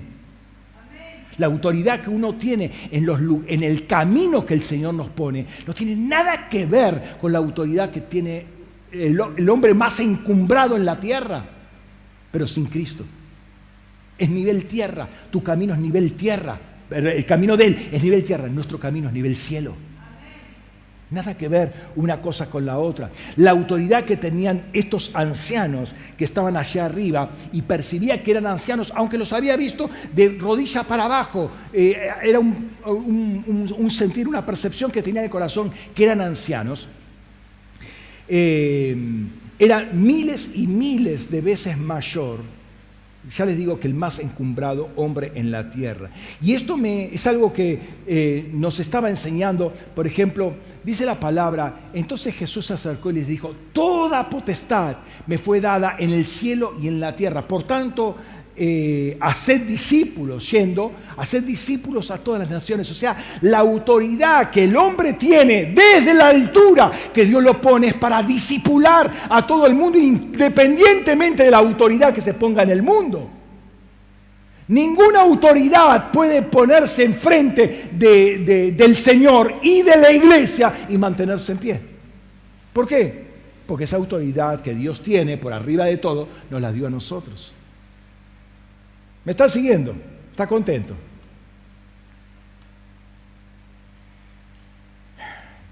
Y entonces eh, encomienda a disipular a todas las naciones. Está entregando una autoridad para hacer eso. Entonces la iglesia está posicionada junto con Cristo y camina junto con Él, camina desde los celestiales. Y eso es algo que tenemos que aprender, cómo caminar en los celestiales. ¿Sí? Cómo caminar la heredad Mira, si vos te pones a caminar y lo tomás literalmente, el texto de Deuteronomio que dice, todo lugar que pise la planta de tus pies será tuyo. Bueno, empezá a caminar la Patagonia, a cuándo vas a terminar. Y no querés la Patagonia por muy grande, bueno, provincia de Buenos Aires, Tratá de caminarla toda, caminarla toda, literalmente. Y vas a ver que no podés. ¿Cómo se va a aplicar ese texto? Ah, no, pero voy en auto, voy en avión. Eso no es caminar es otro que está caminando por vos. Eso no es caminar. Entonces, ¿cómo vas a caminar para hacer el territorio tuyo? Caminar la heredad. Caminar desde los celestiales, el territorio espiritual que el Señor te dio. Y tener la convicción, tener la, sí, la, convicción, la dirección, el compromiso de pelear por eso, y eso va a ser tuyo. Y eso es lo que tenemos que aprender eh, mucho en, la intersección, cómo caminar sobre nuestra heredad, en este caso Rubén. Mira, podés ir en avión desde, desde Ushuaia hasta la que acá vas a tardar varias horas y es una línea y no vas a ver todo el territorio. Y eso no es caminar, vuelvo a repetir. Pero un paso que vos das en tu heredad, ya caminaste todo el territorio. Esa es la realidad de los caminos del Señor lo que trazó para nosotros. No es de calidad de turista, no es un caminar sobre un territorio, sino caminar sobre la heredad que el Señor nos dio. No estaba, no estaba eh, estas personas que estaban ahí caminando, no estaban paseando, estaban recorriendo los caminos del Señor, estaban activos, estaban en una asignación, iban para adelante, no se detenían, no se desviaban, iban en línea recta, se cruzaban por un lado por el otro, nunca se chocaban. ¿Por qué? Porque había una coordinación de parte de Dios, ¿no? Volvamos por un momento a esa experiencia que tuvo David y esa sensibilidad de volver a consultar nuevamente al Señor. Dios dice que lo exaltó. Y la fama de David fue divulgada por todas aquellas tierras y Yahvé puso temor de David sobre las naciones. Detrás del crecimiento de David estaba Dios mismo. Detrás de la victoria de David estaba Dios mismo. Y eso no es sorpresa. Pero Dios está con nosotros, pero Él nos está llevando y Él nos quiere llevar a darnos una fama en los cielos. Los ancianos estaban coronados, pero delante del Señor se sacaban, arrojaban sus coronas, pero estaban coronados. ¿Quién los había coronado? El Señor mismo los había coronado. Entonces, eh, el peso de autoridad que el Señor nos da en los celestiales por caminar los caminos del Señor va a ser temer a todas las entidades, los principados y potestades que están ahí. Ahora, esto está en paralelo con lo que dice en términos naturales Moisés en Levítico. Dice, te pondrás de pie en presencia de las canas, honrarás la presencia de un anciano y de tu Elohim tendrás temor yo, Yahvé. Entendamos que en aquel tiempo el anciano de edad era considerado como el cúmulo de la sabiduría. Hasta el día de hoy el judío, el anciano, el barbudo, ese viejito, ya todo, es casi un mesías, y así se lo considera en el judaísmo. Porque entienden que hay un cúmulo de sabiduría, pensamiento judío. El cúmulo de la sabiduría es el, que, el consejero, el que puede interpretar la Torah, el que puede interpretar, interpretar todas las tradiciones, etcétera, etcétera. Con corrección y todos lo escuchan a él. Porque tiene autoridad es un anciano de edad, pero también es un anciano de autoridad porque se le ha concedido esa autoridad. Entonces, esta expresión es válida para el anciano funcional, no ya biológico, sino funcional. Dios va a poner un espíritu sobre la gente para que honren a ese anciano, a esa persona de autoridad. Y esa honra está relacionada con el temor de Dios. Si uno no oye y no obedece esa voz, si no anda en sus caminos, entonces el temor de Dios tampoco está en, e, ese, en esa persona. ¿sí? Lo que le pasó a David fue provocado por Dios. Lo que nos va a pasar a nosotros si caminamos en sus caminos también va a ser provocado por Dios. O sea, Él nos va a dar autoridad en los cielos y nuestro nombre va a ser temido en los cielos por la autoridad que el Señor nos da. Nuestro nombre va a ser conocido ante los cielos. Fíjate, fíjate lo que dice el Apocalipsis. El que vence así se vestirá con vestiduras blancas y jamás borraré su nombre del rollo de la vida. Y confesaré su nombre delante de mi Padre y delante de los santos ángeles. Este es lo que está diciendo. Nuestro nombre va a ser confesado por Jesús delante del Padre y delante de todos los ángeles. Eh, eh, eh, acá es un hombre, un justo. Escuchen a este justo. Eso es lo que está diciendo Pablo, perdón, Juan, o mejor dicho, Jesús a través de Juan. ¿Qué es ese así, el que vence así? Bueno, si uno lee el versículo anterior, es no manchar tus vestiduras no manchar tus vestiduras. ¿Qué quiere decir? Caminar en santidad, caminar en los caminos del Señor. En la tierra vas a ser conocido en los cielos. Va a ser confesado tu nombre. Eh, tu nombre va a ser conocido. Jesús mismo da a conocer. Nos está respaldando en los cielos. Da a conocer nuestro nombre. Nuestro nombre va a tener peso de autoridad en los cielos. Cuando describí la visión Vuelvo a repetir, no vi sus cabezas, no vi que eran cabezas coronadas, no vi cítaras, etcétera, no vi cuencos con incienso en las manos, pero me vino una fuerte convicción que eran personas activas en el, en el, en el reino y muchos de esos podrían ser ancianos. Y la autoridad de un anciano, como de cualquier persona, viene por vencer. el que vence, el que vence. Siete veces está diciendo capítulo 2, capítulo 3, el que vence.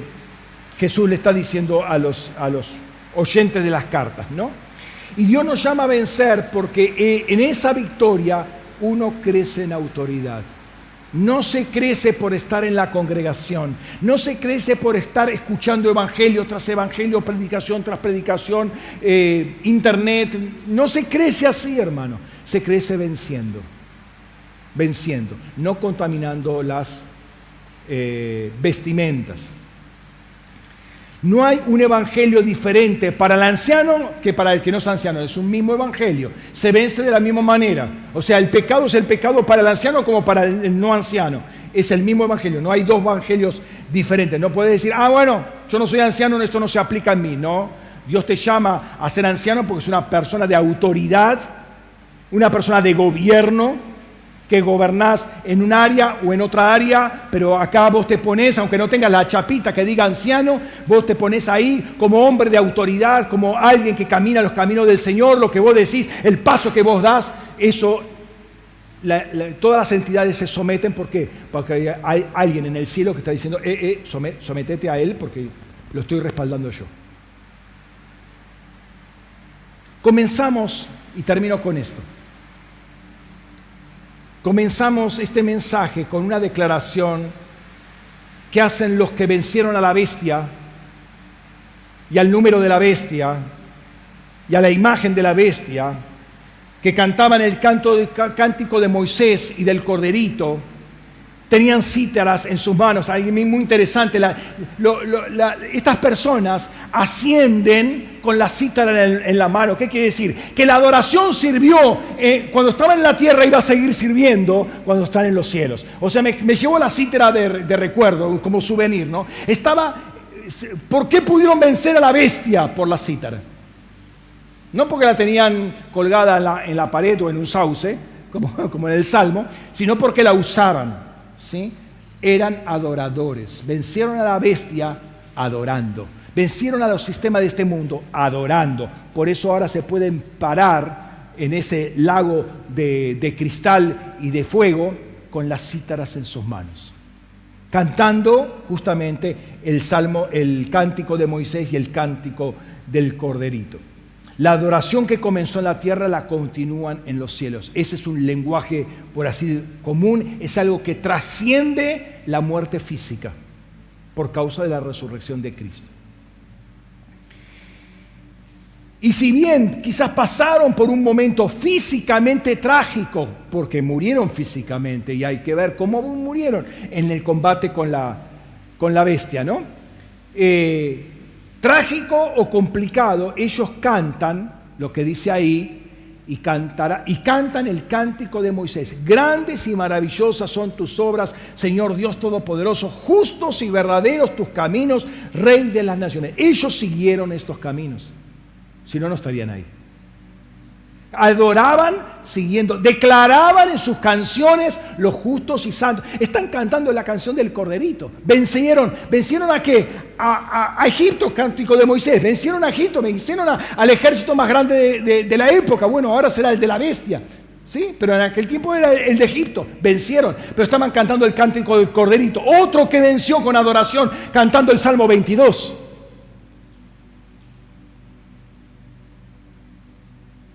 Estos santos caminaron los caminos del Señor y por eso pueden pararse sobre este mar de cristal y de fuego. Y están vestidos con ropas blancas. Las ropas blancas son las acciones justas de los justos, ¿sí? valga la, redundancia. Y dicen, tus caminos son justos, ¿eh? justos y verdaderos.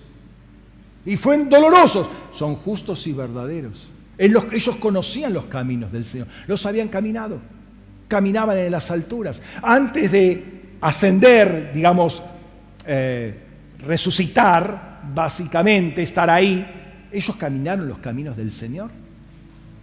Y pueden confesar, y siempre lo confesaron, son justos y verdaderos. Y esto está reforzado por el versículo siguiente, versículo 4. ¿Quién no te temerá, oh Señor, y glorificará tu nombre? Porque solo tú eres santo, por lo cual todas las naciones vendrán y te adorarán delante de ti, porque tus justas acciones fueron manifestadas. Notemos que aparece el temor de Dios nuevamente.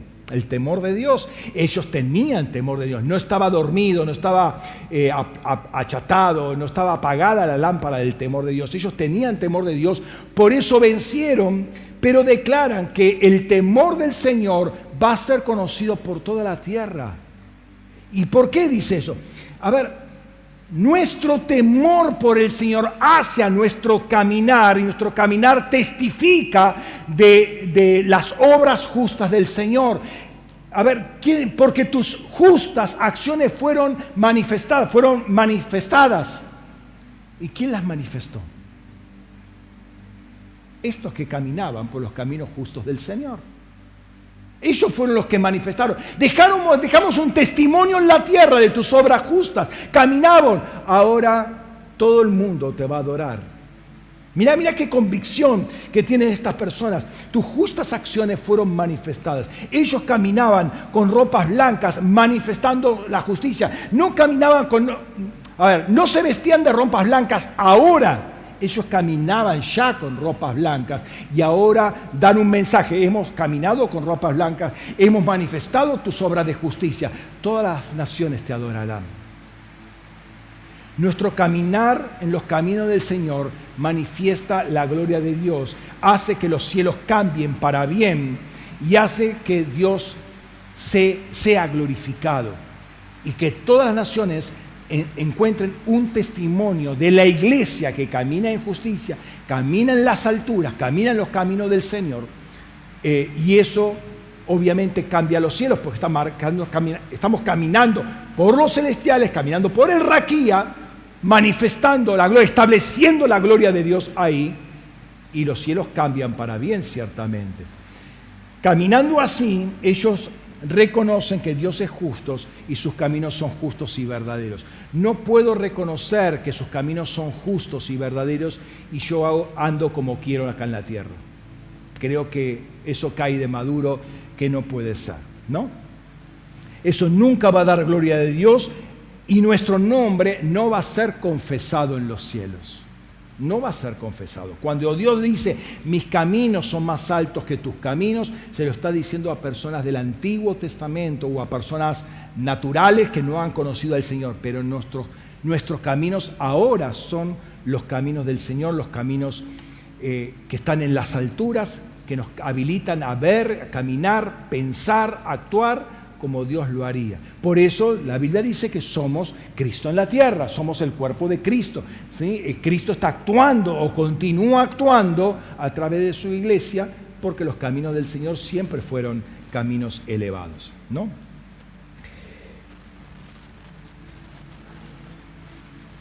Y eso es darle la honra a Dios. Si, si nuestros caminos no son los caminos del Señor, sino nuestros caminos no son los caminos elevados del Señor. Entonces tenemos que alinearnos, porque estamos haciendo un gran desprecio a lo que Dios pagó con su sangre para levantarnos y restaurarnos y caminar con Él. ¿Eh?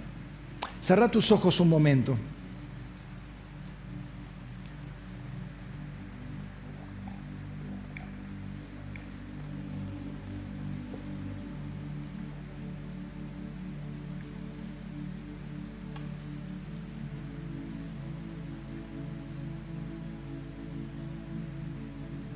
Efesios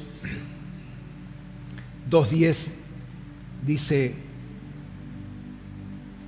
Él preparó obras para que anduviéramos en ellas, las preparó de antemano. Si preparó obras para que anduviéramos en ellas, preparó también caminos por los cuales tenemos que andar. Y son caminos altos, son caminos de justicia, son caminos rectos caminos que están en nuestros rollos.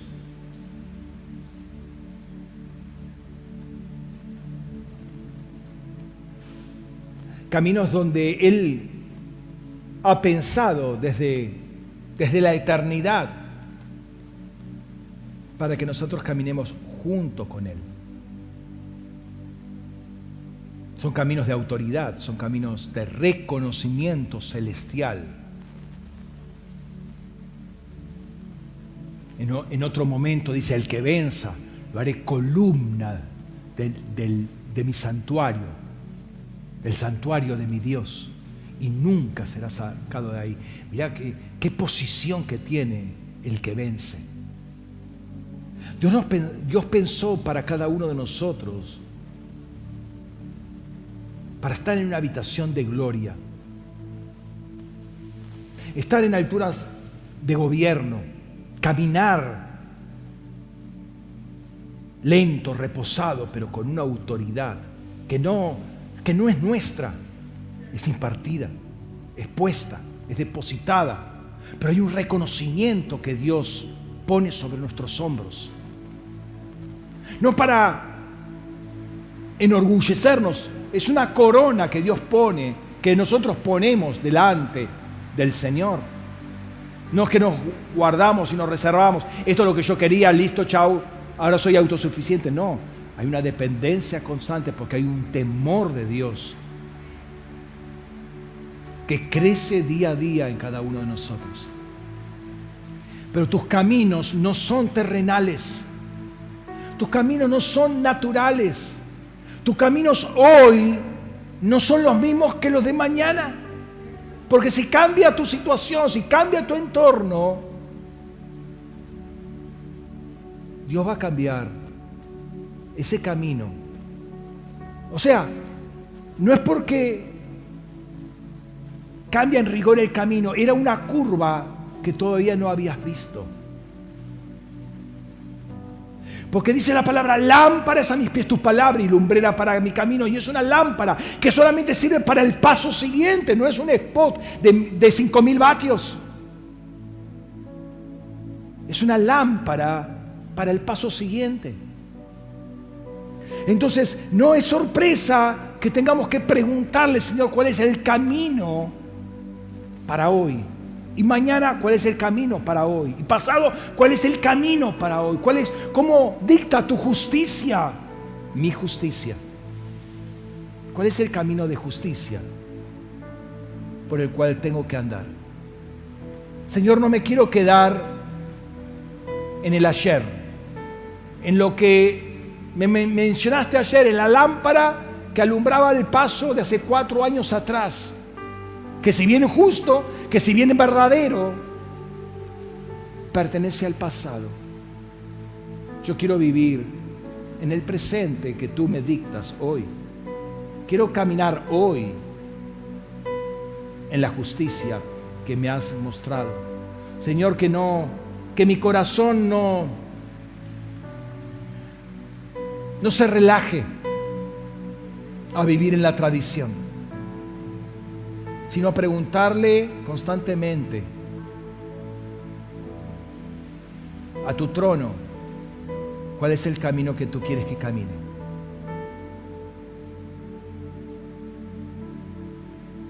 Y Señor, si, si me, me, ha, me ha trazado unos cuantos pasos atrás, si mi camino hoy es un camino antiguo, porque he dejado de escucharte y me he confiado en mi, memoria y he creído engañosamente que siempre es el mismo, que no hace falta consultarte más.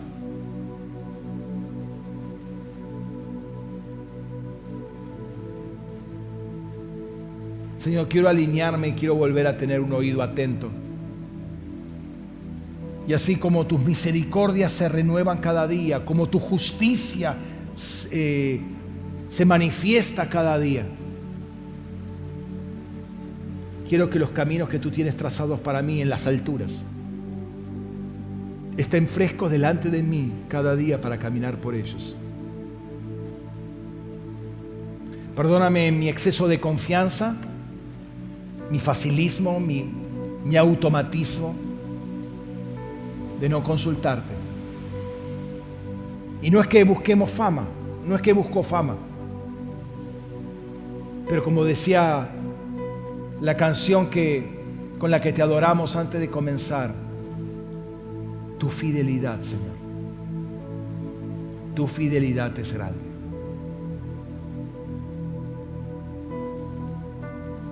Y lo que tú dijiste que ibas a hacer, lo vas a hacer.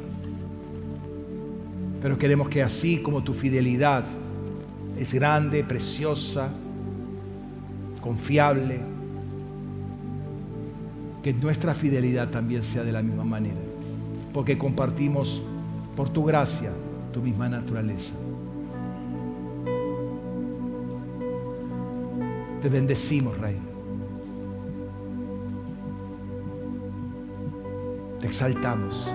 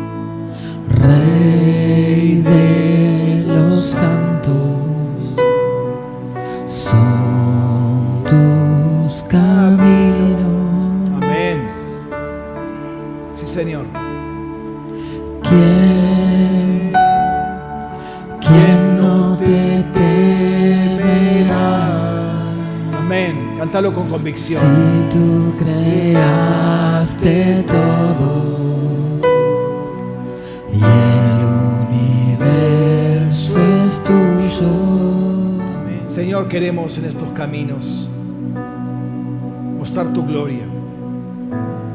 No son nuestros caminos. No lo hemos conseguido con nuestro propio esfuerzo, sacrificio. Tú nos pusiste por tu gracia en esos caminos. Costó la sangre de tu Hijo. Y queremos utilizarlos para que tu nombre sea conocido. Tu gloria, Señor, que sea conocida y llene toda la tierra y todas las naciones vengan a adorarte a ti. Señor, es por la justicia de esos caminos que tú has puesto para nosotros. No nos hiciste justos para transitar caminos injustos, sino para desarrollar tu propia naturaleza en ese caminar diario. En el nombre de Jesús. Señor, en caminos de justicia, en caminos de santidad, en caminos de verdad, caminos justos y verdaderos. Queremos acercarnos a tu mesa, a participar de, de tu cuerpo y de tu sangre.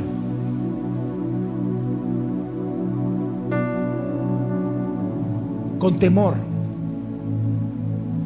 con temor. No, no un temor endurecido, no un temor apagado, con un temor flameante, con temor encendido.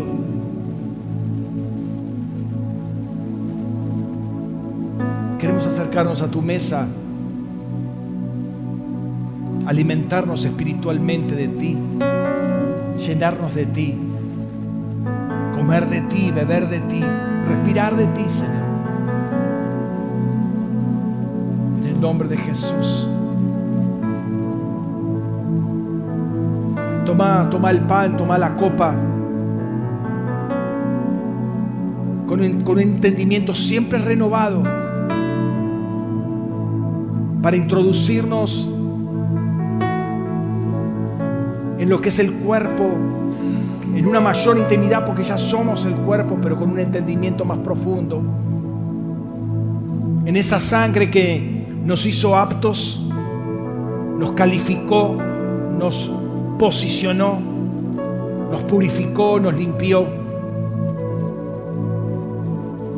Esa sangre que hoy tiene Jesucristo, esa sangre que hoy tiene Dios, porque Jesús ascendió cuerpo y sangre. Ascendió con humanidad. Y hoy podemos participar gracias a ese, a ese acto que hizo el Señor por nosotros. Padre, gracias por el pan y la copa. Gracias por lo que implica por lo que significa, por lo que es el pacto. Señor, los bendecimos, bendecimos e introducimos el pan y la copa, Señor, a dimensiones del Espíritu. Hazlos sensibles, más sensibles a lo que es la vida en el Espíritu, Señor. En el nombre de Cristo Jesús. Danos, danos luz para entender lo que es el caminar en justicia, el camino de los justos. En el nombre de Jesús. Amén. Amén, sí Señor. Palabra tuya, palabra verdadera, palabra fiel, Señor. Te exaltamos, te bendecimos. Nuestro caminar te glorifique siempre a ti, Señor. Que manifieste tus obras de justicia, tus caminos justos y verdaderos. En el nombre de Jesús. Amén. Amén. Dios les bendiga, hermanos. Gracias por compartir este tiempo. Los que nos han seguido por internet, Señor, los bendiga también y tengan una excelente semana. Nos estamos viendo la próxima. Amén. Tengan una excelente semana. Amén.